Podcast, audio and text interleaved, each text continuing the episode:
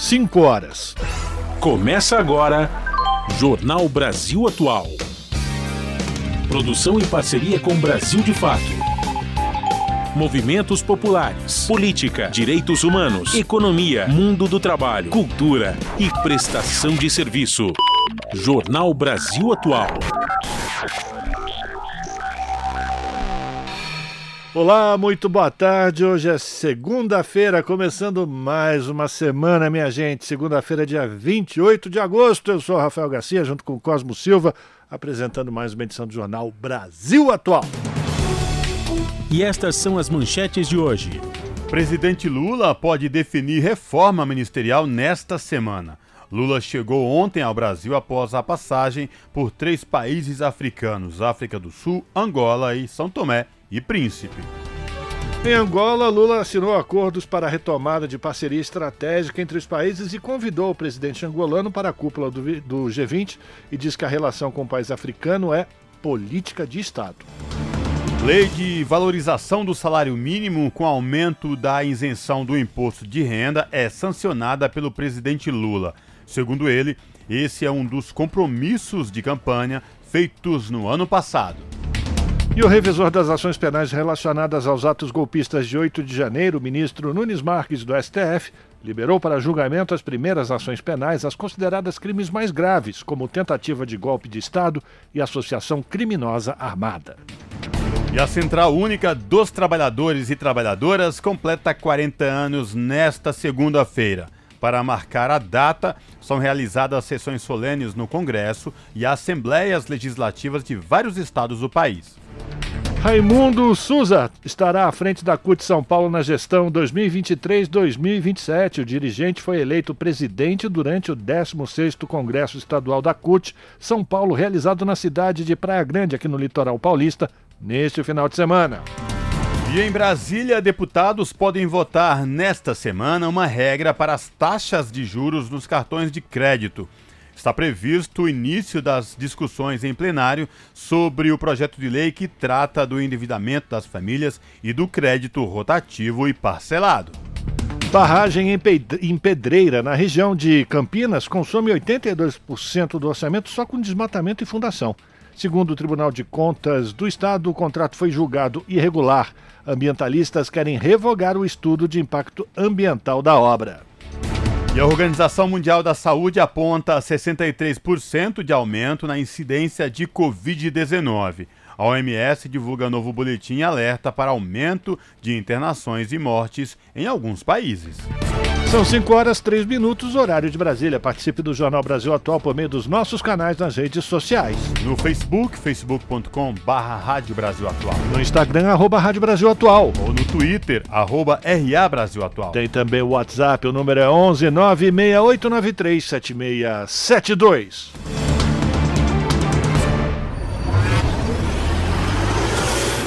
Jornal Brasil Atual. Uma parceria com Brasil de Fato na Rádio Brasil Atual. Tempo e temperatura. Eita, friaquinha! A tarde desta segunda-feira aqui na capital paulista é de tempo totalmente nublado e frio. Os termômetros marcam 14 graus neste momento e a umidade relativa do ar está alta, 84% tem previsão de chuvisco agora no final da tarde e durante todo o período da noite e madrugada. E durante a madrugada, a temperatura fica na casa dos 12 graus. Em Santo André, São Bernardo do Campo e São Caetano do Sul, a tarde desta segunda-feira é de tempo gelado e chuvoso. Neste momento, os termômetros marcam 14 graus, com umidade relativa do ar na casa dos 84%. Tem previsão de chuva fraca agora no final da tarde, chuva que vai e volta durante todo o período da noite e madrugada. A temperatura cai mais e fica na casa dos 11 graus na madrugada na região do ABC Paulista. Friaca também na tarde desta segunda-feira na região de Mogi das Cruzes Tempo totalmente fechado, frio e chuvoso. Neste momento, os termômetros marcam 15 graus. A partir de agora, final da tarde, tem previsão de chuva fraca que continua durante todo o período da noite e madrugada. Na madrugada, a temperatura cai mais e fica na casa dos 11 graus. E em Sorocaba, a tarde desta segunda-feira também é de tempo fechado e frio. Os termômetros marcam 17 graus neste momento. Umidade relativa do ar está na casa dos 68% tem previsão de chuvisco agora no final da tarde, que continua no período da noite e madrugada. A temperatura cai mais na madrugada, ficando na casa dos 12 graus. No finalzinho do jornal, eu volto para falar como fica o tempo nesta terça-feira. Na Rádio Brasil Atual, está na hora de dar o serviço. Vamos lá, 5 horas, 5 minutos, trânsito aqui na cidade de São Paulo, segundona, começando mais uma semana. A CET, a Companhia de Engenharia de Tráfego, diz que neste momento são 190 quilômetros de ruas e avenidas monitoradas com trânsito congestionado. A pior região é a Zona Sul, apresentando 68 quilômetros de lentidão. Depois temos a Zona Oeste com 46 Zona Leste, 33, região central, 23 e, por fim, a Zona Norte, com 20 quilômetros de lentidão nas ruas e avenidas monitoradas pela Companhia de Engenharia de Tráfego. E lembrando ao motorista que possui um carro placas finais 1 ou 2, que até às 8 da noite é proibido circular pelo centro expandido da cidade de São Paulo por conta do rodízio de veículos. Vamos saber como é que está a situação do transporte público sobre trilhos com ele, Cosmo Silva. Boa tarde. Boa tarde, Rafael Garcia e ouvintes do Jornal da Rádio Brasil Atual, 5 horas e 6 minutos. O metrô informa que neste momento todas as linhas operam em situação de normalidade para os passageiros aí. Portanto, se você sair do trabalho agora e vai utilizar as linhas do metrô aqui da cidade de São Paulo, não vai encontrar nenhum problema. E esta mesma situação se repete nos trens da CPTM, que é a Companhia Paulista de Trens Metropolitanos, que atende aí a capital e grande São Paulo, incluindo o ABC Paulista, Rafael Garcia. E a situação nesta segunda-feira fria, com chuva moderada, garoa, para quem pretende pegar as rodovias Anchieta ou Imigrantes rumo à Baixada Santista. Pois é, Cosme ouvinte, se esse é o seu caso, até a região do ABC não tem ponto de congestionamento nenhum, mas se você está na Anchieta, você vai encontrar dois pontos de lentidão. O primeiro, no início da descida da serra, do quilômetro, já vou dizer a vocês, do quilômetro 39 ao quilômetro 40, logo no comecinho da descida da serra por conta do, de excesso de caminhões e chegando lá na Baixada, já pertinho de Santos, do 62 ao 64, mais 2 quilômetros de lentidão devido à quantidade de caminhões segundo a concessionária. A mesma coisa acontece com imigrantes, só que é apenas, são 3 quilômetros na chegada já a Santos, 3 quilômetros do 67 ao 70, segundo a concessionária, por conta de excesso de veículos. Lembrando que as pistas estão escorregadias, o tempo está nublado e a concessionária sugere, orienta, pede aos motoristas que redobrem a atenção, porque as pistas ficam mais ariscas, digamos assim. Vamos lá, com muita atenção para descer essa serra para chegar em segurança lá na Baixada. Se esse é o seu caso, então, meu amigo, minha amiga, boa viagem!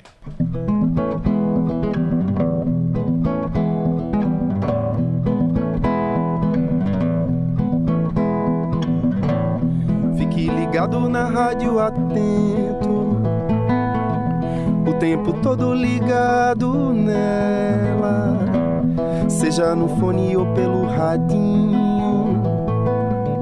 A sintonia é fina, é bela.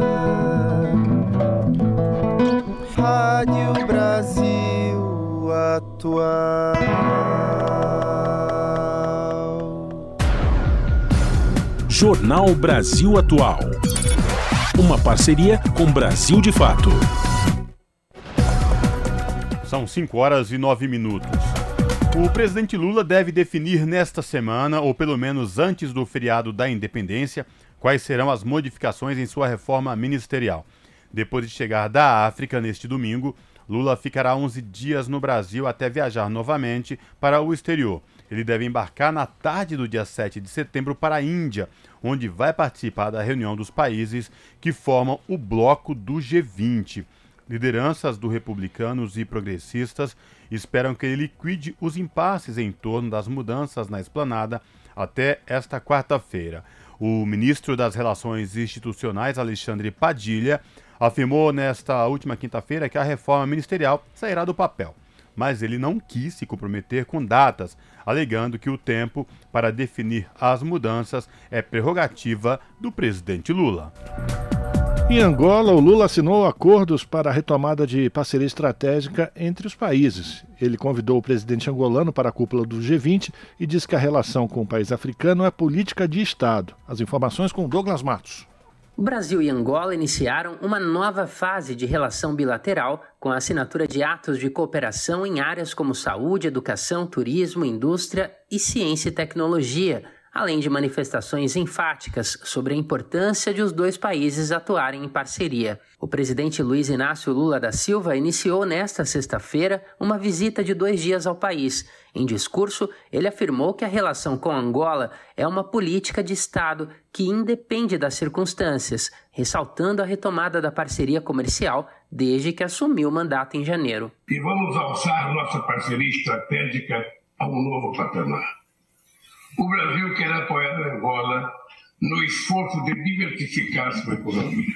Nosso comércio pode ser mais amplo e diverso. O intercâmbio bilateral caiu drasticamente a partir de 2015, mas só no primeiro semestre deste ano já cresceu quase 65% em comparação ao mesmo período do ano passado. Lula enfatizou bastante a importância da ciência e tecnologia para a ampliação dessa parceria e também afirmou que Angola pode atuar junto ao Brasil na preservação de florestas tropicais e na busca por iniciativas de desenvolvimento sustentável que enfatizem a procura por uma transição energética que polua menos o planeta. Como país detentor de florestas tropicais, Brasil e Angola precisam encontrar soluções de desenvolvimento sustentável, conciliando proteção ambiental com bem-estar e prosperidade para as suas populações. Angola pode se somar ao esforço que começamos na cúpula da Amazônia em Belém no início deste mês. Podemos atuar juntos no âmbito das COPs de clima, de biodiversidade e de desertificação. A transição justa nos oferece novos caminhos. Após uma cerimônia que marcou o relançamento do Conselho Nacional de Ciência e Tecnologia com a condecoração de cientistas, Lula exaltou a importância das pesquisas e disse que os trabalhos científicos não podem ficar na gaveta depois de prontos. A ciência e pesquisa farão parte da nossa cooperação. Nossas agências de processamento de dados e tecnologias de informação desenvolverão softwares junto com compartilhamento de capital intelectual. Discursos de membros da comitiva e do presidente Lula se referiram à gestão passada do ex-presidente Jair Bolsonaro como uma era tenebrosa e destacaram medidas como a recomposição dos recursos do FNDCT, que é o Fundo Nacional de Desenvolvimento Científico e Tecnológico, dos recursos para as universidades e institutos federais, entre outras providências da atual gestão. O presidente brasileiro participou de diversos eventos na capital Angola, Luanda. Trocou condecorações com o presidente João Lourenço, reforçou a indignação contra a fome e desigualdade social e o preconceito contra as mulheres. Lula destacou ainda a força do Brasil como produtor de alimentos e os investimentos brasileiros em Angola. Para Lula, o continente africano precisa ter uma representatividade maior em instâncias internacionais. O petista convidou o presidente João Lourenço para a cúpula do G20 de 2024, no Rio de Janeiro, quando o Brasil vai estar na presidência do bloco que reúne as 19 maiores economias do mundo, mais a União Europeia. De São Paulo, da Rádio Brasil de Fato, com reportagem de Júlio Adamor. Locução: Douglas Matos. Agora são 5 horas 14 minutos. E o advogado cearense Antônio Carlos Fernandes pediu ao presidente do Congresso Nacional, Rodrigo Pacheco, a devolução simbólica do mandato presidencial de Dilma Rousseff em uma sessão solene. De acordo com ele, o objetivo é reparar um fato muito grave que foi a destituição de uma presidenta da República eleita democraticamente. Na semana passada, o Tribunal Regional Federal da Primeira Região, com sede lá em Brasília, inocentou Dilma Rousseff da condenação pelas chamadas pedaladas fiscais, razão do afastamento da presidência da República em 2016, seguido do impeachment. No ofício enviado ao presidente do Congresso, Rodrigo Pacheco, O advogado Antônio Carlos Fernandes lembra, inclusive, que um mandato de ex-presidente já foi concedido em 2013. No caso, o mandato do ex-presidente João Goulart, que também foi deposto em um golpe de Estado, isso lá na década de 1960. São 5 horas e 15 minutos. Os integrantes da CPMI do 8 de janeiro tomam o depoimento nesta terça-feira do ex-comandante da Polícia Militar do Distrito Federal, Coronel Fábio Augusto Vieira, que está preso acusado de omissão. Na quinta-feira será ouvido o ex-ministro do Gabinete de Segurança Institucional do governo Lula, General G. Dias. Ao citar conivência do governo com os ataques, o senador Marcos Rogério, do PL, destacou que G. Dias foi flagrado dentro do Palácio do Planalto conversando com manifestantes. Já a relatora Elisiane Gama, do PSD do Maranhão, acredita que G. Dias vai esclarecer sobre a atuação da Agência Brasileira de Inteligência e dos impactos do apagão da Polícia Militar do Distrito Federal. Da Rádio Senado, quem traz os detalhes é Érica Christian. O ex-comandante da Polícia Militar do Distrito Federal, Coronel Fábio Augusto Vieira, será ouvido nesta terça-feira pela CPMI do 8 de janeiro. Os parlamentares querem saber o que motivou o apagão da corporação que não impediu a entrada dos manifestantes no Congresso Nacional, no Supremo Tribunal Federal e no Palácio do Planalto.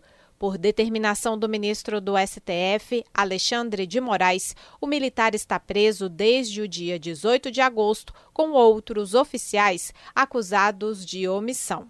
Na quinta-feira, os integrantes da CPMI terão a oportunidade de questionarem o ex-ministro do Gabinete de Segurança Institucional de Lula, General G. Dias. Esse depoimento é uma iniciativa da oposição que tem acusado o governo de conivência com os ataques do dia 8.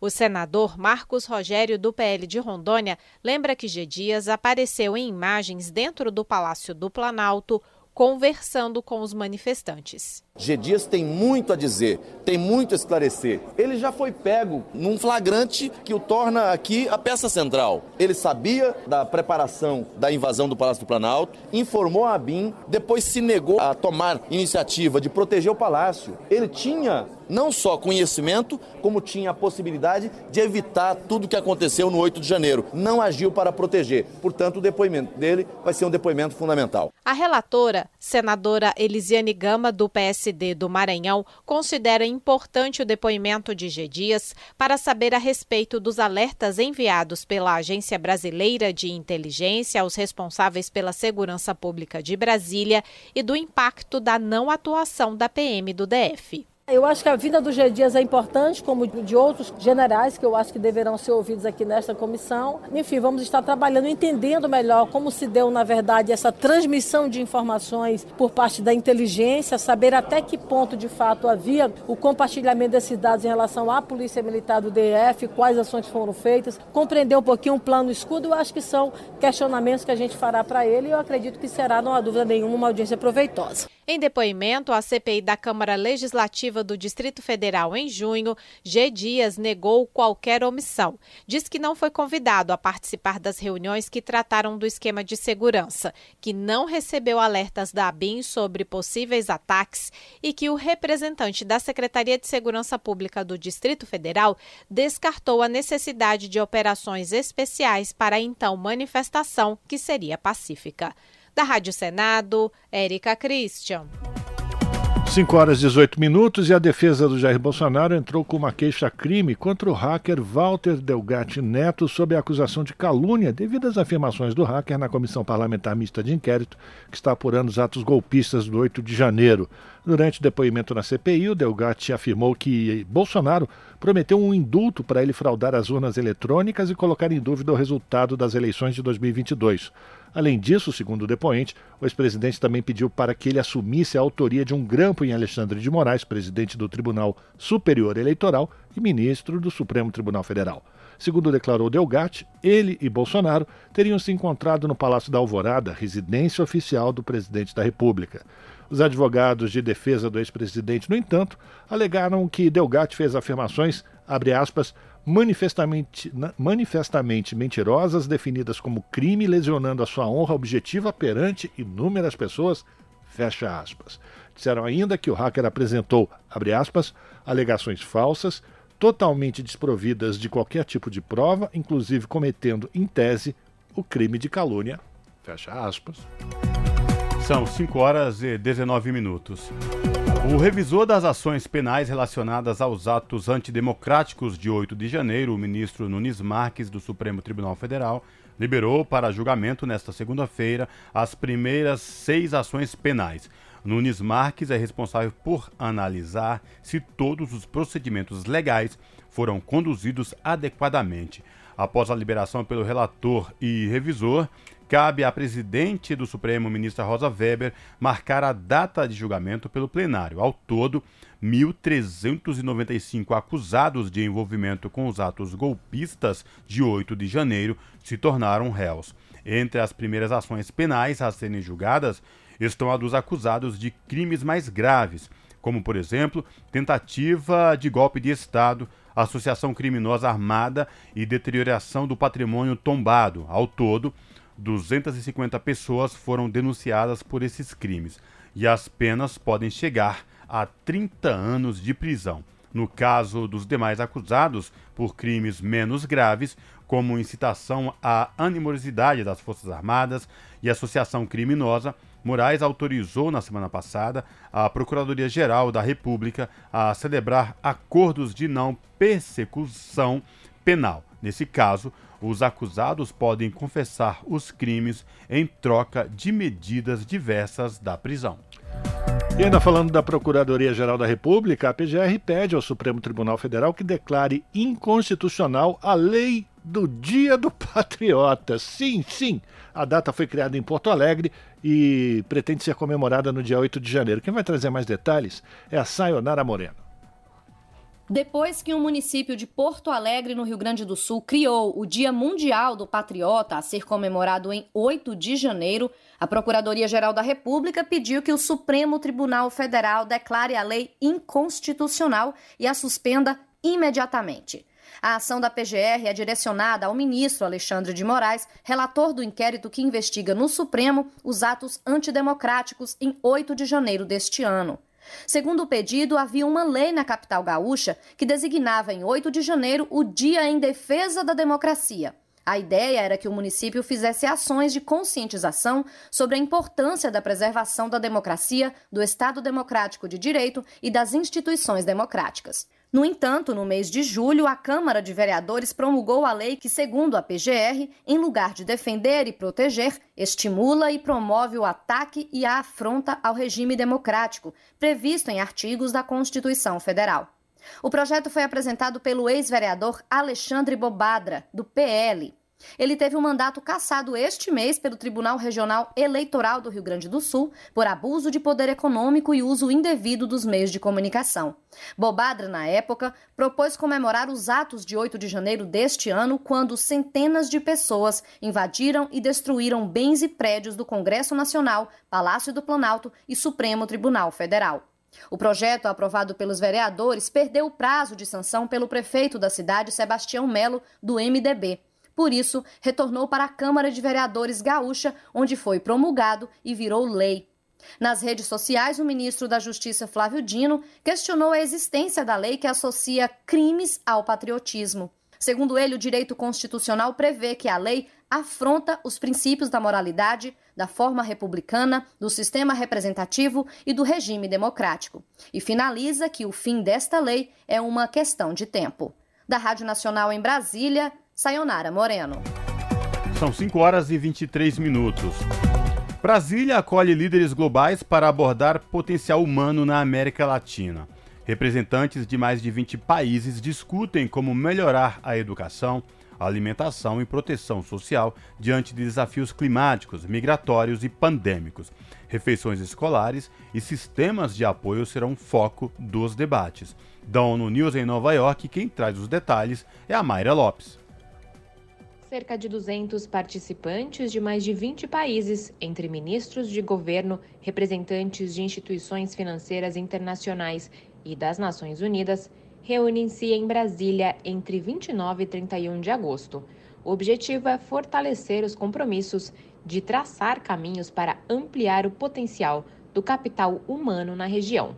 O governo do Brasil coorganiza a reunião de alto nível que pretende criar um espaço propício para que países de toda a região impulsionem abordagens multissetoriais que conectem educação, segurança alimentar e nutrição, usando a alimentação escolar e os sistemas de proteção social. O evento O Poder das Abordagens Multissetoriais para o Desenvolvimento do Capital Humano, organizado pelo Programa Mundial de Alimentos e pelo Banco Interamericano de Desenvolvimento, acontecem a partir desta terça-feira. A região está lidando com múltiplas crises interligadas, com choques climáticos, desafios migratórios complexos, uma lenta recuperação da pandemia e sobreendividamento, além do efeito cascata da crise na Ucrânia. As consequências são arrasadoras para milhões de pessoas vulneráveis na América Latina e no Caribe, que enfrentam perdas de emprego, redução de renda e piora dos padrões de vida.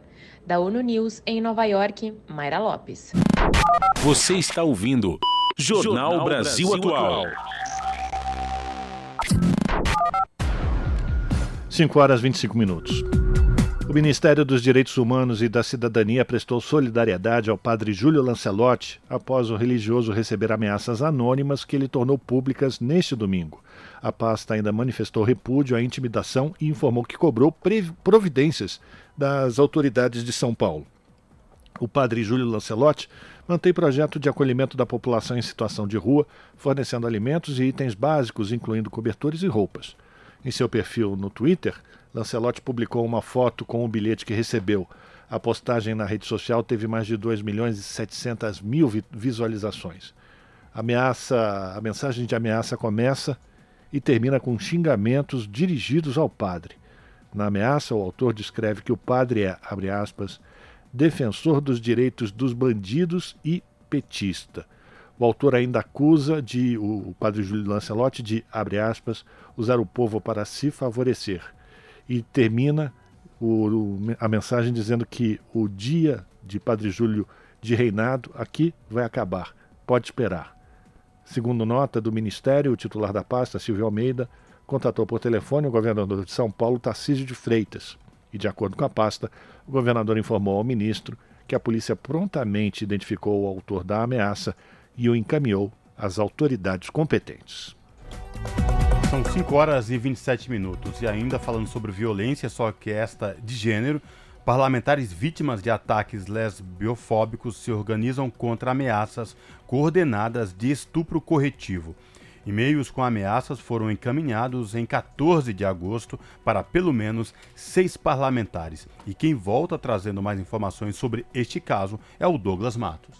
As parlamentares que foram alvos de ameaças de estupros corretivos termo usado pelos criminosos em e-mails institucionais e particulares delas, se organizam para reagir de forma jurídica e política contra os ataques que vêm ocorrendo desde o dia 14 de agosto. Até o momento, registraram denúncias a deputada federal Dayana Santos, do PCdoB do Rio Grande do Sul, as deputadas estaduais Rosa Amorim, do PT de Pernambuco, e Bela Gonçalves, do PSOL de Minas Gerais, e as vereadoras Mônica Benício, do PSOL do Rio de Janeiro, e Isa Lourenço e Cida Falabella, as duas do PSOL em Belo Horizonte.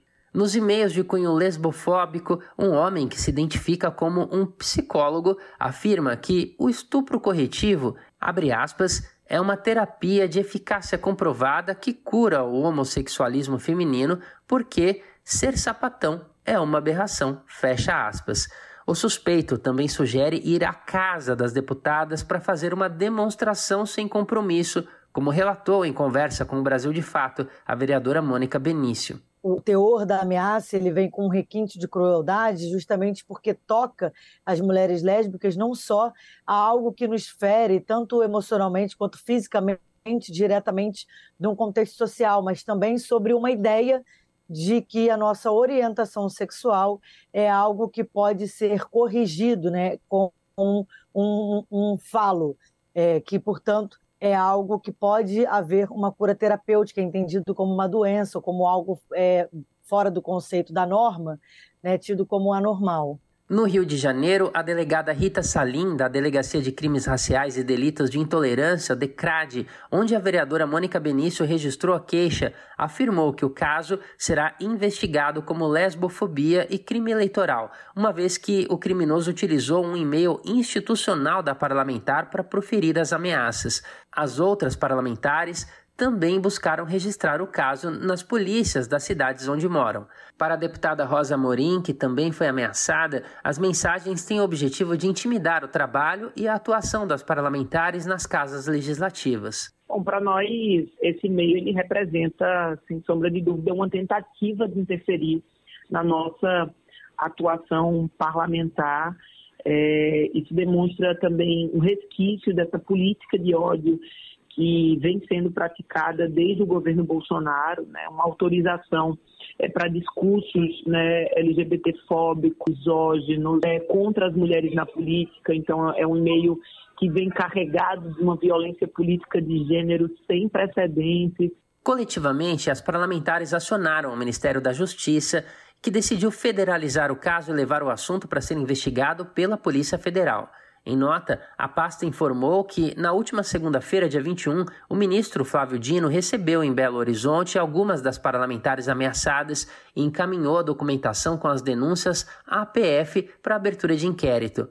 Uma semana após as ameaças às parlamentares, no mesmo 21 de agosto, o STF, o Supremo Tribunal Federal, reconheceu os atos de homofobia e transfobia como crime de injúria racial por nove votos a um. O reconhecimento foi solicitado pela ABGLT, que é a Associação Brasileira de Lésbicas, Gays, Bissexuais, Travestis, Transsexuais e Intersexos. A entidade argumentou que a equiparação é essencial para garantir a proteção não apenas das pessoas LGBTQIAPN+, mas também do coletivo como um todo. De São Paulo, da Rádio Brasil de Fato, com reportagem de Caroline Oliveira. Locução: Douglas Matos.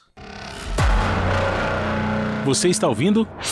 Jornal Brasil Atual. Uma parceria com Brasil de Fato. 5 horas 31 minutos e a reforma tributária será discutida por governadores amanhã. A sessão no Senado vai durar todo o dia e está sendo organizada por regiões. Quem vai trazer mais detalhes é o repórter Gésio Passos. Governadores vão até o Senado na próxima terça-feira para discutir a proposta de reforma tributária que busca simplificar os impostos no país.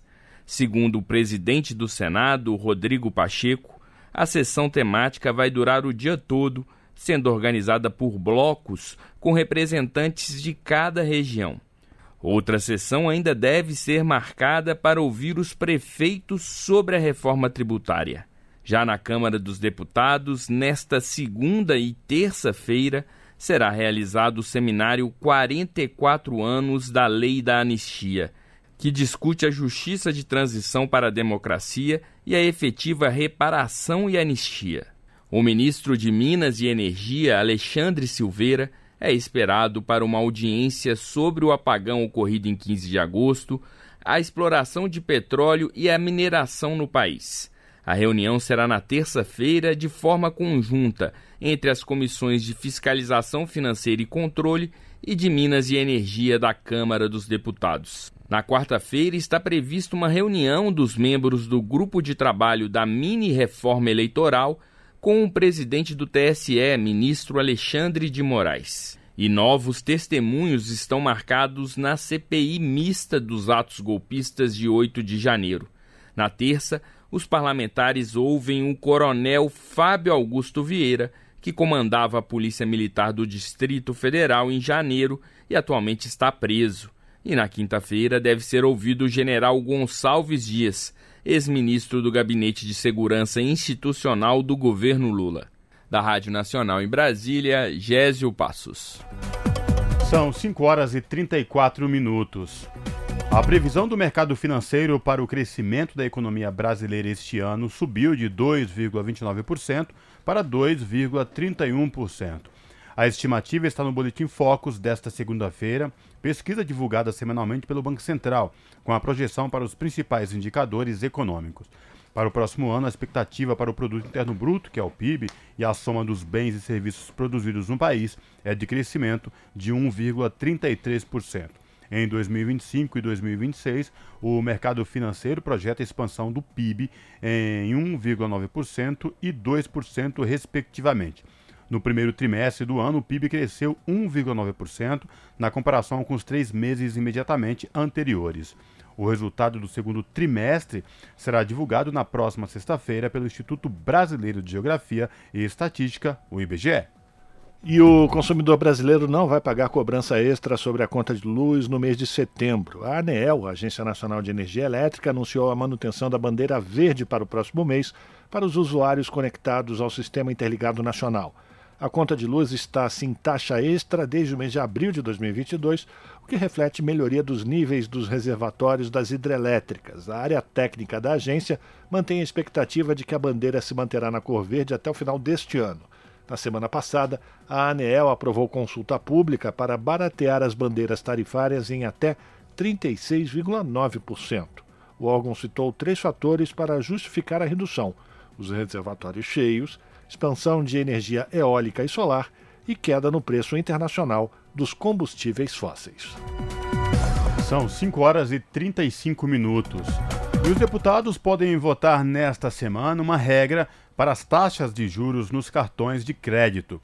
Está previsto o início das discussões em plenário sobre o projeto de lei que trata do endividamento das famílias e do crédito rotativo e parcelado. E quem traz as informações é a repórter Ana Lúcia Caldas. O parecer será apresentado nesta terça-feira, mas uma versão preliminar do relatório já foi divulgada. Segundo o parecer do deputado Alencar Santana, relator do texto, o limite vai corresponder a 100% do valor original da dívida, caso as instituições financeiras não apresentem uma proposta de autorregulação em 90 dias. Um teto para os juros do parcelamento de faturas no cartão também foi incluído no texto. Para se ter uma ideia, os juros cobrados pelos bancos no rotativo do cartão de crédito ficaram em 437,3% em junho Nessa modalidade, o consumidor não faz o pagamento total da fatura do cartão até o vencimento. De acordo ainda com esse parecer, o limite para os juros do rotativo também valerá para as instituições financeiras que não aderirem à autorregulação. Alencar Santana vai incluir em um substitutivo o prazo de 90 dias após a sanção da futura lei para que as instituições financeiras apresentem ao Conselho Monetário Nacional e ao Banco Central uma proposta para os juros nos cartões. O relator apresentará um substitutivo que fundiu três projetos de lei de medidas de facilitação do acesso ao crédito e a medida provisória que criou o desenrola. Vale lembrar que a MP foi editada em junho e perderá a validade em outubro. O estabelecimento desse limite para o rotativo e o crédito parcelado vem sendo discutido no grupo de trabalho formado por bancos, a indústria de cartões e o comércio. Com informações da Agência Brasil, da Rádio Nacional em Brasília, Ana Lúcia Caldas.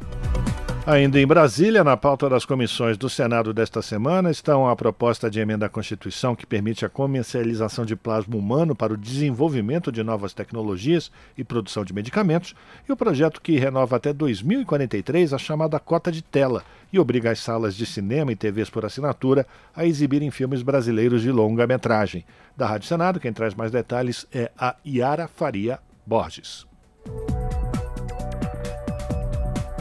Comissão de Constituição e Justiça poderá votar na quarta-feira a proposta de emenda à Constituição que permite a comercialização de plasma humano pelas iniciativas pública e privada para o desenvolvimento de novas tecnologias e produção de medicamentos. A iniciativa é do senador Nelsinho Trade, do PSD Sul Mato Grossense. Também poderá ser votado esta semana pela Comissão de Educação e Cultura o projeto de lei do senador Randolph Rodrigues do Amapá, que renova até 2043 a chamada cota de tela, que obriga as salas de cinema e TVs por assinatura a exibirem filmes brasileiros de longa-metragem. A proposta prevê número mínimo de sessões, dias e horários fixados pelo executivo. Ao criticar a prioridade dada aos filmes estrangeiros e não ao cinema nacional, o senador Humberto Costa, do PT pernambucano, defendeu a reedição da cota de tela. Não é aceitável que um país que tem um setor audiovisual tão pujante e criativo como o nosso, com tantos talentos e tão espetaculares produções,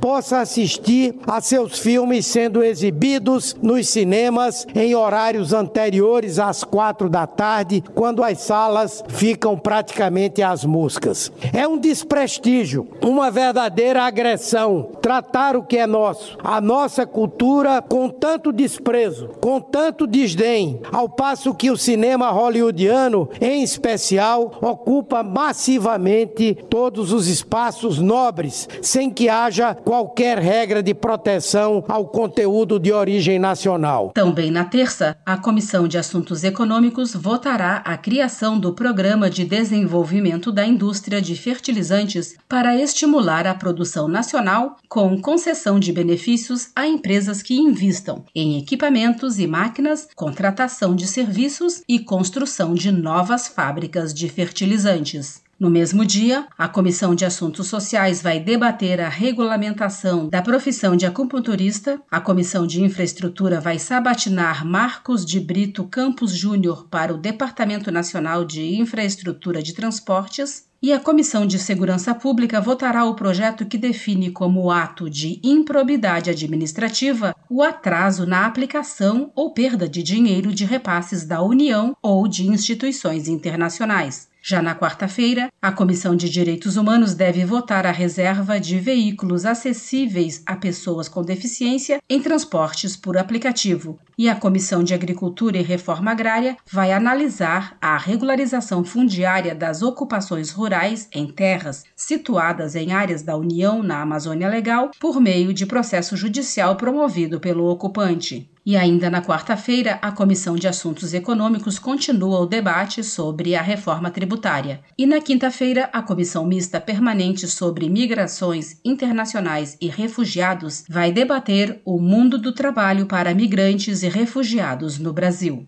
Da Rádio Senado, Yara Farias Borges. São 5 horas e 41 minutos. A lei de valorização do salário mínimo com aumento da isenção do imposto de renda foi sancionada pelo presidente Lula. Segundo ele, esse é um dos compromissos de campanha feitos no ano passado. As informações na reportagem de Sayonara Moreno. A lei de valorização do salário mínimo com aumento da isenção no imposto de renda vai ser sancionada nesta segunda-feira. A confirmação é do presidente Lula. Segundo ele, esse é um dos compromissos de campanha feitos no ano passado.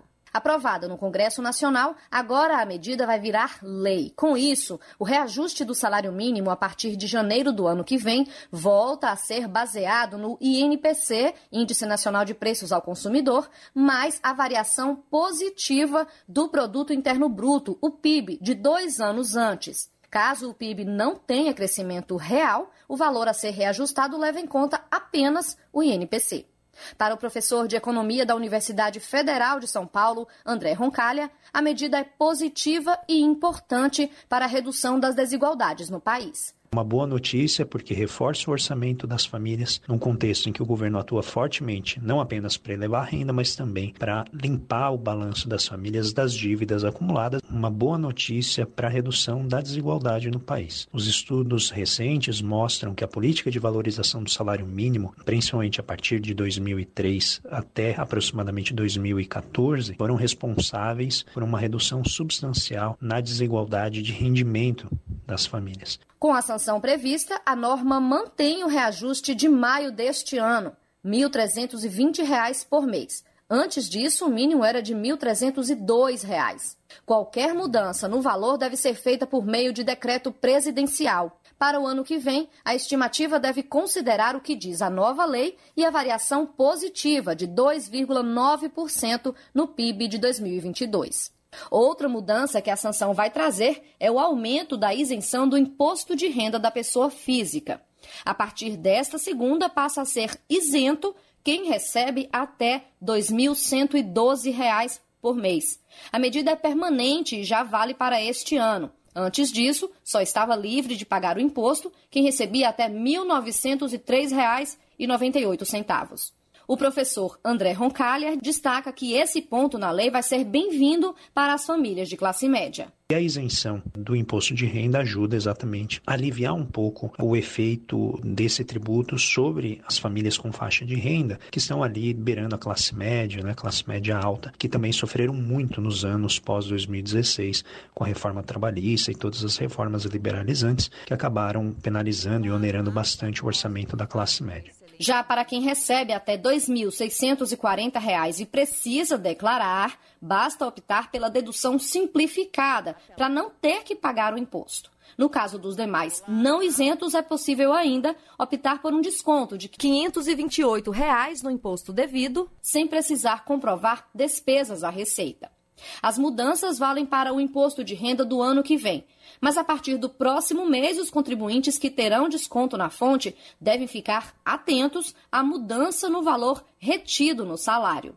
Da Rádio Nacional em Brasília, Sayonara Moreno. São 5 horas e 45 minutos e o Raimundo Souza estará à frente da CUT São Paulo na gestão 2023-2027 dirigente foi eleito presidente durante o 16º Congresso Estadual da CUT São Paulo, que foi realizado na cidade de Praia Grande, aqui no litoral de São Paulo, no, litoral paulista, neste fim de semana, entre os dias 25 e 27 de agosto. Nascido na cidade de Andaraí, uma das cidades mais conhecidas na região da Chapada Diamantina, na Bahia, Souza está na base da categoria química do ABC há 34 anos. Seu primeiro emprego na área foi na Wheaton Brasil, em 1989. Sua história de militância começa, contudo, no movimento negro, participando de discussões e formação sobre o racismo. Seu primeiro contato com o sindicalismo foi durante a comissão de PLR, a participação nos lucros e resultados, enquanto trabalhador da fábrica, em meados de 1995. São 5 horas e 46 minutos e ainda falando sobre a Central Única dos Trabalhadores, só que esta nacional, a entidade completa 40 anos nesta segunda-feira, 28 de agosto. E para comemorar sua história de resistência, lutas e conquistas para a classe trabalhadora, o deputado estadual Luiz Cláudio Marcolino, do PT, que já presidiu o Sindicato dos Bancários de São Paulo, Osasco e região, homenageou a entidade com uma sessão solene na Assembleia Legislativa de São Paulo. Fundada em 1983, a CUT atuou pelas mudanças no país e ajudou a restabelecer e fortalecer a democracia e a soberania nacional. Tornou-se referência e também mundial na luta pela classe trabalhadora. É a maior central sindical do Brasil, da América Latina e a quinta maior do mundo, com 3.960 entidades filiadas quase 8 milhões de trabalhadores associados e cerca de 26 milhões de trabalhadores na sua base. Também representa todos os ramos de atividade econômica do país. Você está ouvindo? Jornal Brasil Atual, uma parceria com Brasil de Fato. 5 horas e 47 minutos e a presidenta do Supremo Tribunal Federal, a ministra Rosa Weber, entregou à Biblioteca Nacional no Rio de Janeiro a versão da Constituição Federal em Nhegatu, principal língua falada pelos povos indígenas da Amazônia. As informações com Fabiana Sampaio. A Constituição de 1988 já recebeu versões em espanhol e em inglês, mas só agora a Carta Magna do país ganha tradução para um idioma dos seus povos originários. A primeira apresentação da versão em Nhengatu foi lançada pela ministra no mês passado em São Gabriel da Cachoeira, no Amazonas, município com o maior número de indígenas do Brasil. Rosa Weber destacou que a tradução foi possível graças ao trabalho de tradutoras e tradutores indígenas bilíngues da região do Alto Rio Negro e Médio Tapajós e ao apoio institucional da Academia de Língua em Nhengatu.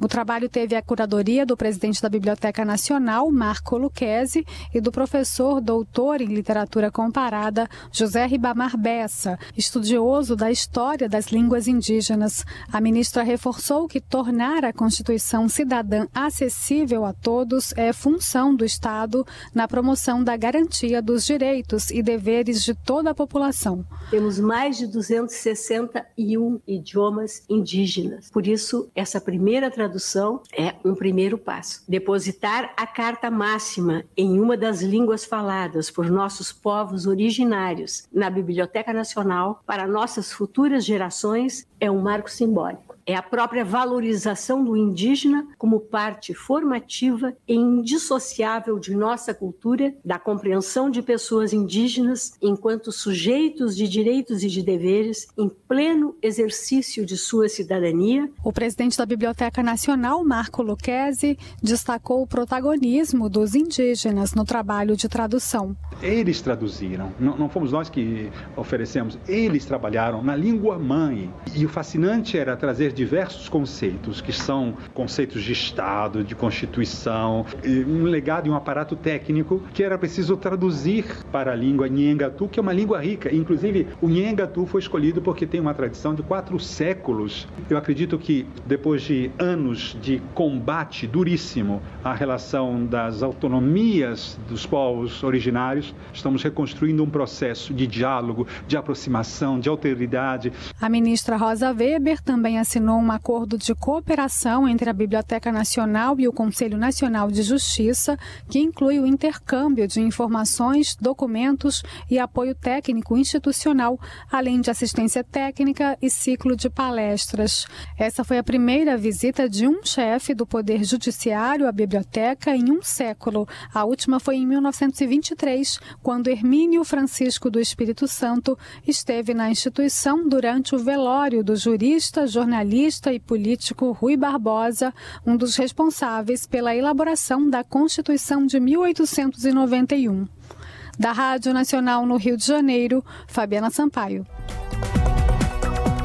E o nosso contato agora no Jornal da Rádio Brasil Atual é com a Cida de Oliveira, a Cida que é repórter do portal da Rede Brasil Atual, redebrasilatual.com.br. Olá, Cida, tudo bem? Prazer te receber aqui no Jornal da Rádio Brasil Atual. Seja bem-vinda. Obrigada, Cosmo. É prazer falar com você e com os ouvintes. Cida, fala pra gente qual o destaque do portal da RBA você traz para os nossos ouvintes neste início de semana. É, é, a paralisação, Cosmo, de uma obra né, bastante polêmica no interior de São Paulo, que é a barragem de Pedreira, né? É, essa obra é, ela vem sendo alvo de diversas denúncias de irregularidade. É irregularidade ambiental, com contrato, enfim, com uma série de coisas, né? E a gente está falando, Cosmo, de uma obra gigante que foi paralisada agora no início do, do mês de, de agosto, né? É, que foi iniciada em meados de 2018 e que ela está assim super atrasada, né? Porque já era para estar tá ficando pronta, é, segundo o prazo aí inicial, né? E o que a gente, a gente que já acompanha, né? A RBA acompanha a construção dessa obra muito polêmica já desde o 2018, né? E, e, o que acontece é que a novidade agora é que não é só a questão dela ter sido paralisada, né? Mas a questão é os números, né? Que, que, que vem a público. Para você ter uma ideia, olha só. É, ela tendo sido paralisada agora, algumas coisas acabaram vindo à tona, né? E uma dessas coisas é justamente assim, por exemplo, o Tribunal de Contas aqui do Estado de São Paulo ele está dizendo de maneira oficial para a gente que já foram gastos é, 189 milhões, tá certo? É, isso é, representa 82% do, do, do, orçamento é, total para essa obra, né? Quer dizer, o orçamento inicial, né? Só com, corrigindo aqui para o pro, pro ouvinte, né? Agora, o problema é que você tem uma obra que já consumiu 82% do orçamento inicial, é, do valor do previsto em contrato, aliás, e, e, até agora não foi feito quase nada, né, Cosmo? Só foi feito aí desmatamento, inclusive em área de proteção ambiental, é, e foi feito o desvio original né, do, do, do, leito do rio Jaguari, que é o rio que vai ser é, represado aí nesse projeto para lá de polêmica. Ô Cidaí, quando a gente está falando desta represa, desta barragem pedreira, A gente está falando de que região de São Paulo, é, de qual cidade? É, a gente está falando, Cosmo, de uma estrutura né, que está sendo erguida, quer dizer, estava sendo erguida, ali na divisa de Campinas com a cidade de Pedreira. Pedreira é uma cidade bem pequenininha, mas ela é muito famosa. Ela é muito conhecida por pessoas que vão até lá para comprar utensílio, para restaurante, para mesmo para casa, comprar porcelana, comprar utilidades é, domésticas, né? É uma cidade pequenininha e ela está tendo o azar de ficar com a parte mais complicada aí dessa, dessa obra, né? A gente está falando da barragem em si, porque só para você ter uma ideia, é, bem ali na divisa é, dos dois municípios, né, que, que, que o projeto está é, inserido, é, fica para o município de, de Pedreira uma barragem prevista de 52 metros de altura, né, quer dizer, é muita coisa, e o que preocupa também é que ela eh, não é prevista toda essa estrutura, todo esse dique aí gigantesco é, em concreto, é só o vertedouro que vai ser de concreto. O, o restante dessa barragem é, é, prevista com, eles chamam de terra socada, né? Quer dizer, a gente está falando de uma maneira assim um pouco mais é, popular para o ouvinte entender o que está acontecendo, né? Então se faz aí é, esses aterros todos aí, né? As máquinas elas vão compactando toda essa terra, né? E, e o lado de Campinas ele é, acaba ficando é, afetado de que maneira? Porque quando essa estrutura estiver pronta, que aliás já era para estar tá pronta, e for formado o reservatório, uma parte da área de proteção ambiental de Campinas vai ficar né, vai ficar submersa aí com esse, com esse reservatório, né? Então, é, essa questão aí da, da, do, do, do, alagamento, digamos assim, de parte da, da, da, área de proteção, ela é complicadíssima porque é, foi feito, é, foi feita alteração na lei em Campinas, justamente para permitir corte de árvores que não se pode cortar, né? É, justamente em função dessa obra né? Então, é só um exemplo para o ouvinte ter uma ideia, quando a gente falava no começo, né, de uma obra complexa, é, polêmica e que ela está é, envolta em todo tipo de irregularidade, né? Então, irregularidade é ambiental, por quê? Porque já se questionam ambientalistas, ativistas, especialistas também, eles questionam a maneira como o estudo de impacto ambiental foi feito e como é que ele foi aprovado. Só lembrando que ele foi aprovado quando aqui em São Paulo ainda o secretário de Meio Ambiente era o Ricardo Salles, que todo mundo conhece, que acabou sendo ministro do Meio Ambiente do Bolsonaro e que está associada à imagem dele com fogo na Amazônia, apoio a madeireiro, enfim, né? Então houve toda uma pressão na época, por quê? Porque o, logo no, um pouco mais atrás, lá para 2014, em plena crise hídrica e tal, é, foi apresentado esse projeto com essa, com essa promessa né, de, de trabalhar pela segurança hídrica de boa parte aí da população de Campinas, né? Só que o problema dessa, dessa barragem é que ela levou muitos anos para começar a ser construída, no caso só depois aí, né, em meados de 2018, né?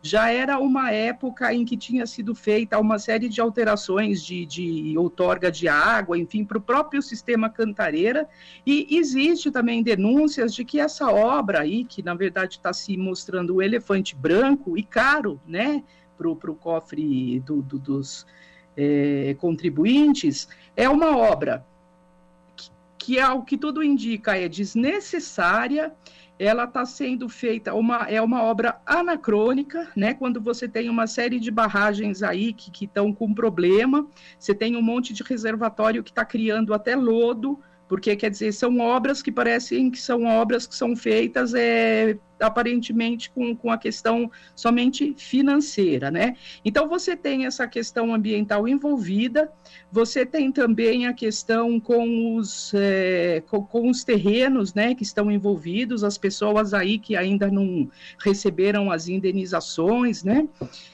E a gente tem também essa questão legal que se mostrou agora. Quer dizer, uma outra novidade que a gente traz agora para o leitor, para o ouvinte, é que a obra que já tinha toda essa problemática toda, ela tem agora problemas também é, encontrados pelo Tribunal de Contas com, com relação a, própria, ao próprio contrato. Né? Então, não só o contrato, mas também a própria licitação da obra, ou a maneira como foi feito esse chamado público aí e tal, é, também está imerso em irregularidades. Né? Então, você tem uma obra que tem problema ambiental, tem problema aí administrativo, né? A gente não sabe ainda, porque ainda está na fase da, de, de, alguns, eu não digo recursos, mas é, é na parte final do, do, do processo aí, quando a, o, o, governo, né, que é o empreendedor, ele tem ainda que fazer uns últimos, é, umas últimas declarações de embargo aí tá, para tentar se explicar, para ver se se livra de alguma penalidade, né? Então, fica aquela coisa, Cosmo, que é, ao mesmo tempo, é aquele dilema né, entre o contribuinte que vê recursos é, né, que já são tão disputados, né, é, indo para uma obra como essa, e você tem também, ao mesmo tempo, um certo alívio da população lá de, de Pedreira, que é uma população que teme essa obra, né? Por quê? Porque é uma obra que é considerada, uma barragem, aliás, que é considerada de alto risco pela Agência Nacional de Água, por quê? Não é à toa, porque além de ser uma obra dessa proporção, ela está apenas Cosmo, a 800 metros de um dos bairros ali de Pedreira e a pouco mais de um quilômetro do centro, né? Em caso de rompimento aí de, um, de uma futura é, estrutura, né? Os danos ali seriam incalculáveis. É muito bem lembrado, viu, Cida?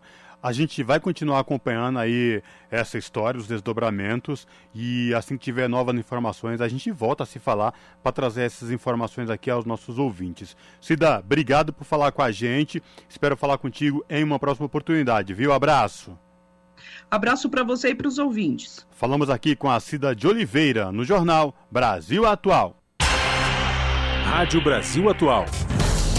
Para sugestões e comentários, entre em contato conosco por e-mail redação@jornalbrasilatual.com.br ou WhatsApp DDD 11 96893 7672. Acompanhe a nossa programação também pelo site redebrasilatual.com.br.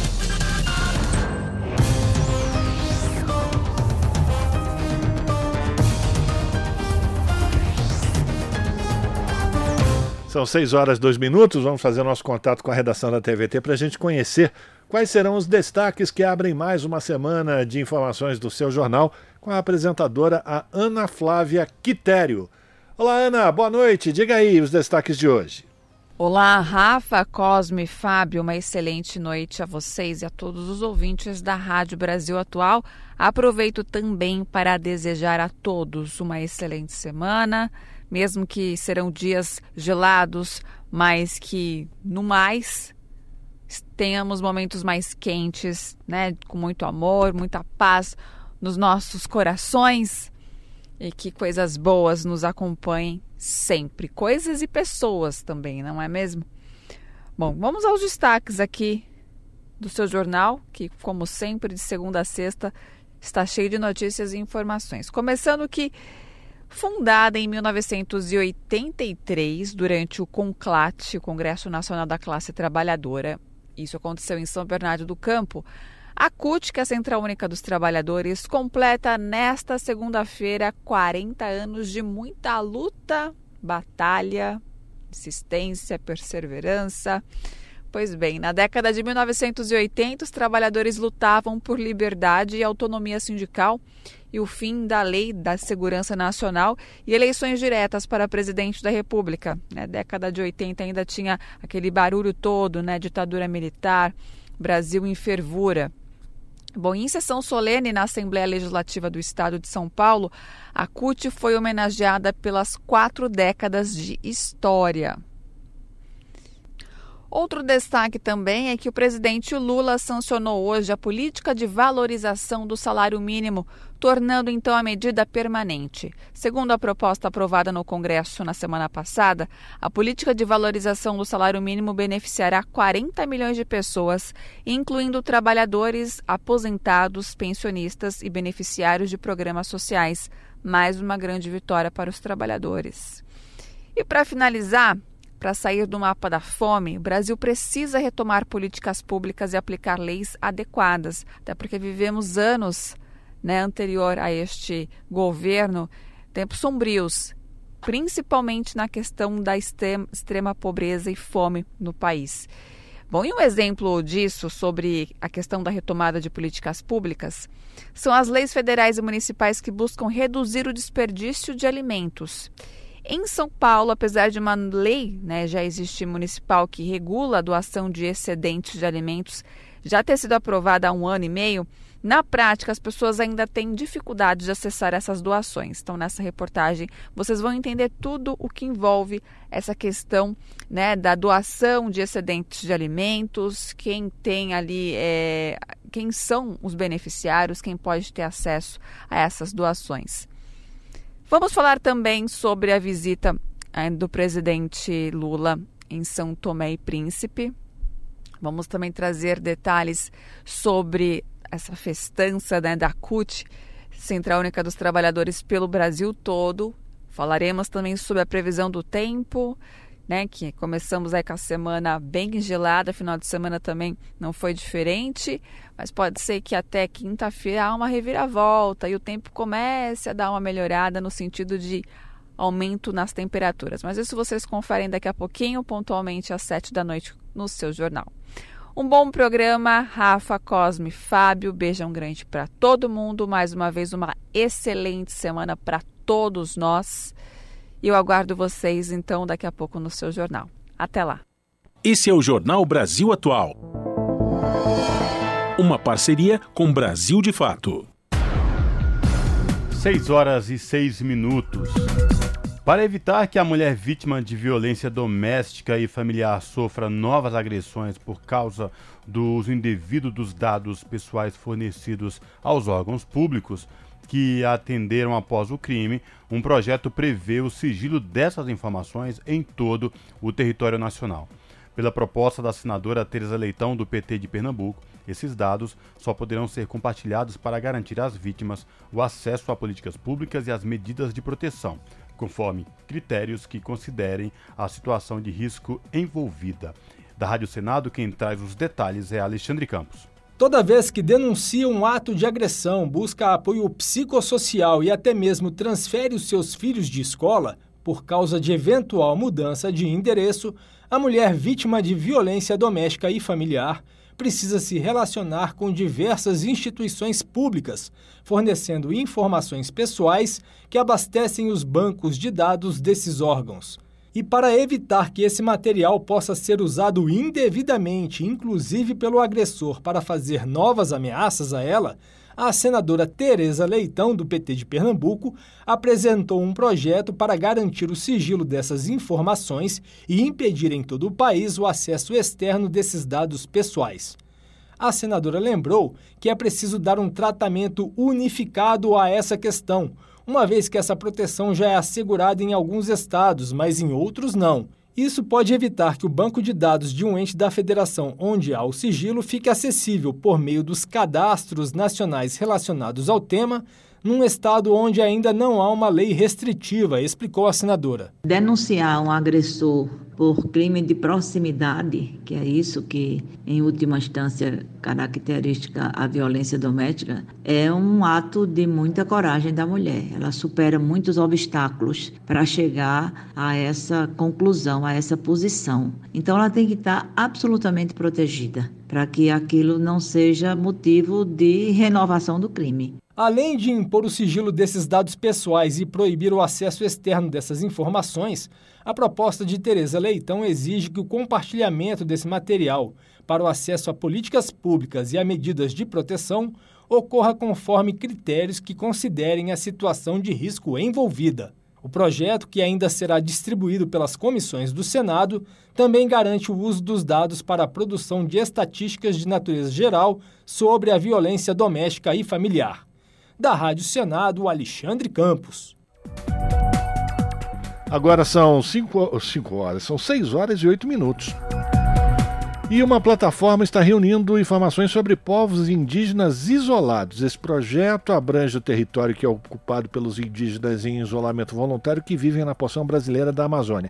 Quem vai trazer os detalhes é o Gabriel Correia. A terra indígena do Vale do Javari, na fronteira entre o Amazonas e o Peru, concentra a maior quantidade de indígenas em isolamento voluntário do mundo. De acordo com o Instituto Socioambiental, são 19 povos na região. A partir de agora, uma plataforma de monitoramento desses povos reúne informações de bancos de dados públicos e de levantamentos feitos pelo Observatório dos Povos Indígenas Isolados e de recente contato. Uma das ideias é reunir informações tais como as condições de saúde, empreendimentos e outros tipos de fatores que estejam ameaçando os povos da região, como explica Fábio Ribeiro, antropólogo e coordenador executivo do observatório. Então, a plataforma seria um pouco a gente né, colaborar para esse trabalho é, do Estado na produção é, de informações né, e qualificação dessas informações, visando a proteção dos direitos, a proteção das terras, o projeto é do Observatório dos Povos Indígenas Isolados e abrange o território ocupado pelos indígenas em isolamento voluntário que vivem na porção brasileira da Amazônia. Ele foi lançado no último dia 15, data que lembra o aniversário de Bruno Pereira, assassinado em junho do ano passado. O indigenista também foi o fundador do observatório e um dos idealizadores do projeto, fazendo parte da primeira equipe técnica. O observatório também esclarece que as localizações dos registros aparecem com as coordenadas deslocadas, propositalmente, para evitar a identificação exata dos territórios desses povos e evitar, assim, riscos de ataques contra eles. Cerca de 30 registros de povos indígenas isolados já foram confirmados pela FUNAI, a Fundação Nacional dos Povos Indígenas, que também contabiliza outras 26 referências em estudo e mais 60 registros de informação.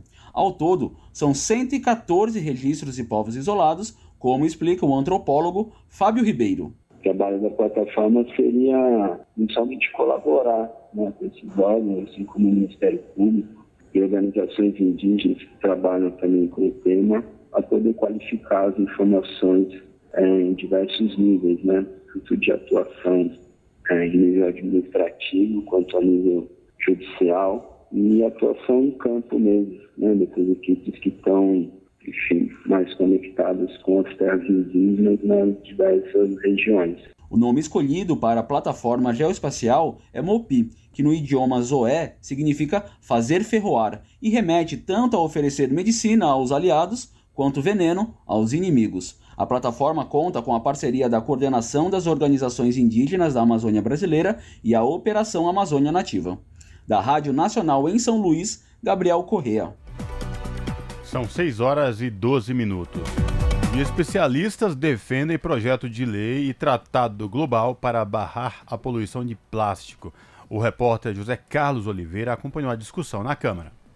Cientistas e organizações da sociedade civil denunciaram o tsunami de plástico no Brasil e no mundo e defenderam uma série de ações para conter esse tipo de poluição durante seminário da Comissão de Meio Ambiente da Câmara dos Deputados. Segundo eles, o parlamento pode contribuir por meio da aprovação de propostas de reuso e reciclagem de plástico em análise no Senado e de uso racional do produto que está na Câmara.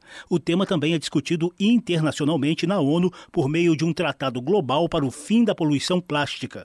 A diretora executiva da ACT Promoção da Saúde, Paula Jones, acompanha as negociações em torno do tratado, que tem texto final previsto para o fim de 2024. Quando a gente fala de um tratado global vinculante, o primordial é que a gente precisa reduzir a produção. E o tema da saúde, eu acho que ele é a grande centralidade e a grande potência que a gente tem para conseguir avançar com esse tratado de uma forma que ele venha a ser efetivo. O plástico é poluente de preocupação global devido à lenta decomposição e a crescente produção, que atualmente está em torno de 400 milhões de toneladas por ano. Corresponde a 32% dos resíduos sólidos, mas tem baixa taxa de reciclagem, 9% no mundo e apenas 4% no Brasil. Biólogo e doutor em oceanografia, o professor da Universidade Federal de São Paulo, Ítalo de Castro, afirma que a situação é agravada pelos microplásticos, resultantes da fragmentação de utensílios maiores e também presentes em fibras têxteis e produtos de cuidados pessoais. Todo mundo já viu aí fotos de tartarugas, golfinhos, peixes emalhados em rede de pesca, tartaruga comendo sacola plástica. Embora essas imagens sejam muito comoventes, o maior problema está em uma parcela de resíduos que nós geralmente não enxergamos e que afetam uma quantidade muito maior de organismos vivos, moluscos, vermes marinhos, equinodermos, que são menos comoventes para a opinião pública em geral, mas são muito mais importantes como componente do patrimônio a se conservar, que é a biodiversidade. Castro mostrou pesquisas sobre a grande quantidade de microplásticos presentes em moluscos comestíveis como ostras e mexilhões no litoral paulista. Os poluentes também já foram encontrados em órgãos humanos como pulmão e coração, além de sangue e placenta. O gerente de política do clima do Programa da ONU para o Meio Ambiente, Vitor Pinheiro, também manifestou preocupação global com quatro grupos químicos e oxibiodegradáveis que se transformam em microplásticos ou poeira de plástico materiais plásticos com um aditivo que só quebra ele em pedaços menores e isso é rotulado como biodegradável, não é? E ele vai virar microplástico, ele vai atrapalhar até a reciclagem se é misturado. Os diferentes tamanhos, cores, formatos, tipos de resina e aditivos tóxicos são outros fatores que afetam a reciclagem do plástico, segundo os especialistas. A gerente de campanhas da ONG Oceana, Lara Ivanik, apontou várias lacunas na legislação, inclusive na Política Nacional de Resíduos Sólidos, que não aplica a estratégia de logística reversa às embalagens e não faz referência aos microplásticos nem a produtos descartáveis como copo, sacola, canudo e isopor. Nova coordenadora da Frente Parlamentar em apoio aos Objetivos do Desenvolvimento Sustentável, a deputada Érica Cocai, do PT do Distrito Federal, concordou com a necessidade de ajuste na legislação. Nós precisamos fazer um recorte do plástico, particularmente no DS12, porque significa uma emergência do ponto de vista do Poder Legislativo. Eu acho que era importante fazer avançar o projeto de economia circular que está no Senado. É preciso também resgatar o projeto que está aqui para que ele possa ter a celeridade necessária. É que tenhamos a descrição de quais são os produtos que contêm microplástico. A ONG Oceana lançou a campanha Pare o tsunami de plástico, inclusive com abaixo assinado de apoio a um dos projetos de lei em análise no Congresso. A ACT Promoção da Saúde apresentou na Câmara ao longo da semana a exposição Uma Pandemia Plástica para denunciar o rastro de poluição deixado pelas indústrias de tabaco, álcool e produtos ultraprocessados. Da Rádio Câmara de Brasília, José Carlos Oliveira.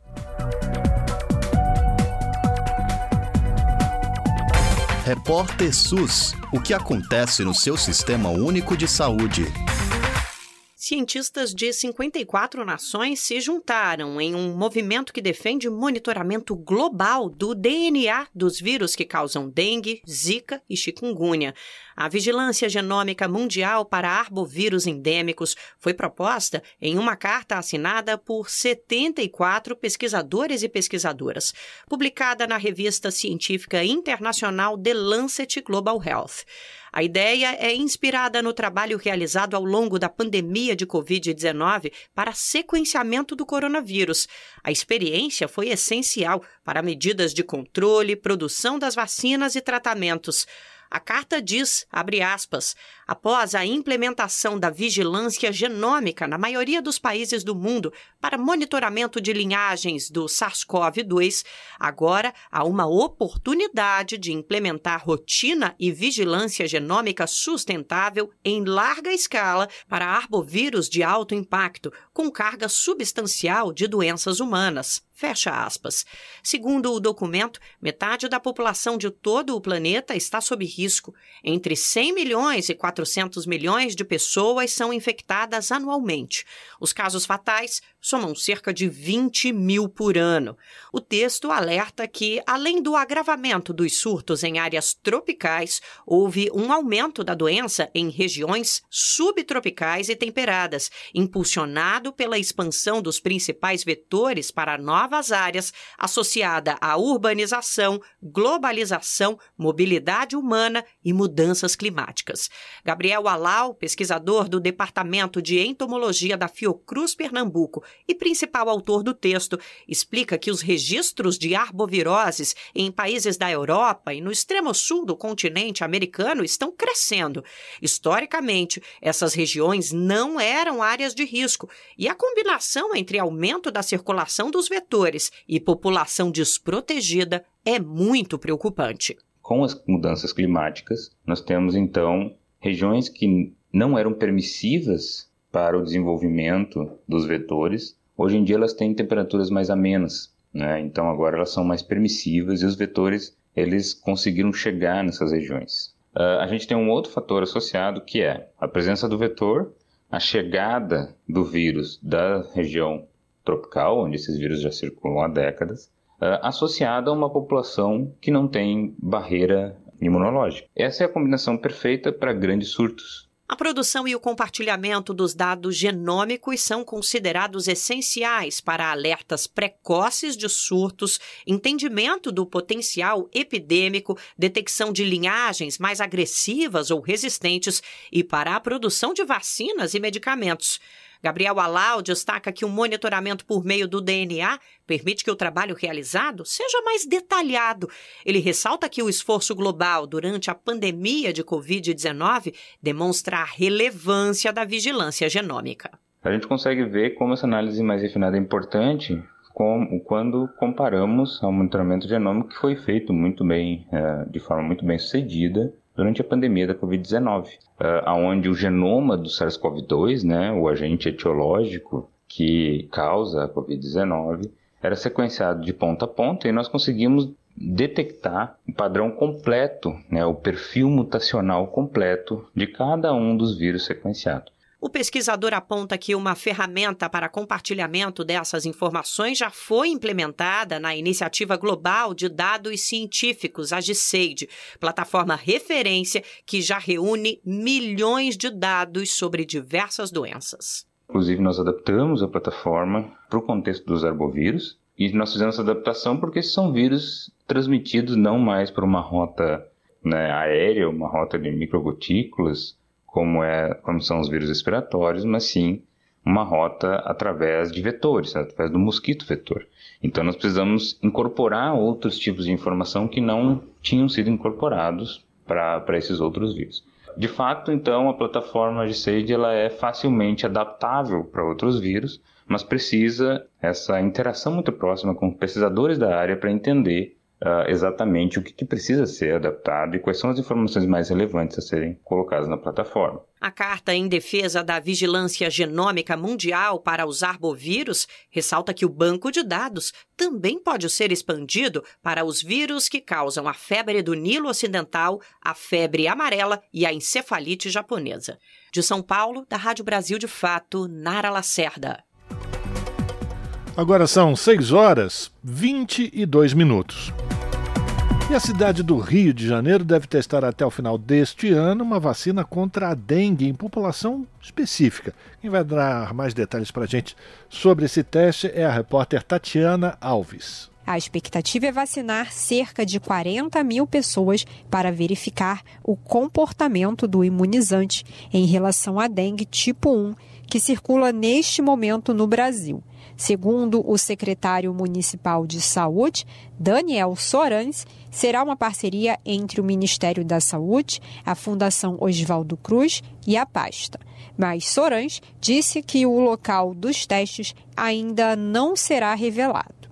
Quanto à vacinação, contra a Covid, o secretário informou que em março do ano que vem, o município do Rio fará mais uma etapa de imunização contra a doença. A intenção é manter uma periodicidade semelhante à da vacina contra a gripe, que é aplicada anualmente. De acordo com ele, a vacina é eficiente, mas com o tempo a capacidade de imunização vai diminuindo e, por isso, é preciso renovar a carga de proteção.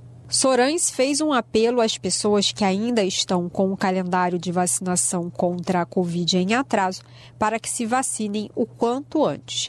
Isso porque a secretaria tem nesta semana 60 mil doses da vacina prestes a vencer. Com informações da Agência Brasil, da Rádio Nacional no Rio de Janeiro, Tatiana Alves. São 6 horas e 23 minutos. A OMS aponta 63% de aumento na incidência de Covid-19. A Organização Mundial da Saúde divulga novo boletim e alerta para aumento de internações e mortes em alguns países. Declínio na testagem na quantidade de países reportando casos dificulta a avaliação de riscos de novas variantes, como a EG5 e a BA2.86. Da ONU News em Nova York, quem traz os detalhes é Felipe de Carvalho. A Organização Mundial da Saúde, OMS, lançou nesta sexta-feira um novo boletim semanal sobre a situação da Covid-19. Segundo o documento, no período de 24 de julho a 20 de agosto, cerca de 1,5 milhão de novos casos da doença e 2 mil mortes foram reportadas pelas seis regiões abrangidas pela OMS. O diretor-geral da entidade Tedros Ghebreyesus alertou para dados crescentes de hospitalização, admissões em unidades intensivas de tratamento e mortes em alguns países. The risk of new variants such as EG.5 and BA.2.86 ele enfatizou o pedido a todas as nações para que fortaleçam a vigilância, sequenciamento e relato de casos, para que seja possível avaliar o risco de novas variantes, como a EG.5 e a BA.2.86. Os números do boletim representam um aumento de 63% na incidência e um declínio de 48% nos óbitos, em comparação com o período anterior. No entanto, na região do leste do Mediterrâneo, a tendência foi de aumento do número de mortes. A OMS informa que os casos reportados não representam uma imagem exata das taxas de infecção, pois houve queda na testagem e na submissão de dados pelos países em todo o mundo. No período analisado, apenas 44% dos países relataram pelo menos um caso para a OMS. Esse percentual está caindo desde a metade de 2022. Até 20 de agosto, o mundo acumulou 769 milhões de casos confirmados e mais de 6,9 milhões de mortes em nível global. Da ONU News em Nova York, Felipe de Carvalho. E a gente continua falando com a ONU News agora sobre tratamento de esgoto que pode ser solução para o clima e a natureza. Um novo relatório do Programa da ONU para o Meio Ambiente, o PNUMA, aponta que problema com o descarte de água tem potencial para se tornar solução para outras questões. E quem vai trazer mais informações para a gente agora é a Mayra Lopes. As águas residuais, comumente conhecidas como esgoto, são uma ameaça crescente à saúde e ao meio ambiente, sendo responsáveis por quase tantas emissões para o aquecimento do planeta como a indústria da aviação com políticas certas, elas poderiam ser fonte de energia alternativa a meio bilhão de pessoas, abastecer mais de 10 vezes a água fornecida com a atual capacidade global de dessalinização e compensar mais de 10% da utilização global de fertilizantes. As conclusões são do novo relatório do Programa das Nações Unidas para o Meio Ambiente, lançado nesta quarta-feira durante a Semana Mundial da Água. Em meio à escassez do recurso, o estudo Águas Residuais Transformando Problemas em Soluções recomenda que governos e empresas tratem as águas residuais como uma oportunidade de economia circular, em vez de um problema a ser eliminado. O PNUMA afirma que existem múltiplos benefícios na recolha, tratamento e reutilização eficaz dos esgotos, incluindo novos empregos e fontes de receita. Segundo a publicação, apenas 11% das águas residuais tratadas do mundo são reutilizadas e metade é despejada em rios, lagos e mares. Para concretizar com segurança o potencial das águas residuais como um recurso valioso, o relatório recomenda a redução do volume de esgoto produzido, a prevenção e a redução da contaminação e o gerenciamento de águas residuais para capturar os recursos que podem ser reutilizados com segurança. Da ONU News em Nova York, Mayra Lopes. Na Rádio Brasil Atual, tempo e temperatura. Continua frio. Aqui na região da capital paulista, terça-feira será de tempo totalmente nublado, com previsão de pancadas de chuva com intensidade fraca a moderada durante todo o dia. Aquela chuva que vai e volta. A temperatura dá uma leve subida comparada com o final de semana, mas ainda fica frio, com máxima de 20 graus e mínima de 12 graus aqui na capital paulista. Nas regiões de Santo André, São Bernardo do Campo e São Caetano do Sul, mesma coisa. Terça-feira também será de tempo totalmente fechado, temperatura mais baixa e previsão de chuva com intensidade fraca moderada em áreas isoladas durante todo dia, com máxima de 19 graus na região do ABC Paulista e mínima de 11 graus. Em Mogi das Cruzes, olha, a mesma coisa, temperatura baixa e tempo fechado na terça-feira. O dia será frio, com previsão de chuva fraca a moderada que pode vir a qualquer momento. A temperatura máxima será de 20 graus e a mínima de 11 graus. E a terça-feira em Sorocaba também será gelada, dia nublado, sem aberturas para o sol, temperatura baixa e previsão de chuva com intensidade fraca moderada durante todo o dia. Chuva que vai e volta, com máxima de 23 graus e mínima de 12 graus. Larissa Borer, Rádio Brasil Atual. E a gente vai terminando mais uma edição do Jornal Brasil Atual, que teve os trabalhos técnicos dele, Fábio Albeni. Também na apresentação, Cosmo Silva e eu, Rafael Garcia. Você vai ficar agora com o papo com Zé Trajano. E às sete da noite tem o seu jornal com a Ana Flávia Quitério. Nós voltamos amanhã a partir das cinco da tarde. A todos que nos acompanharam, um ótimo final de segunda-feira. Continue se cuidando. Amanhã, novo contato. Até lá!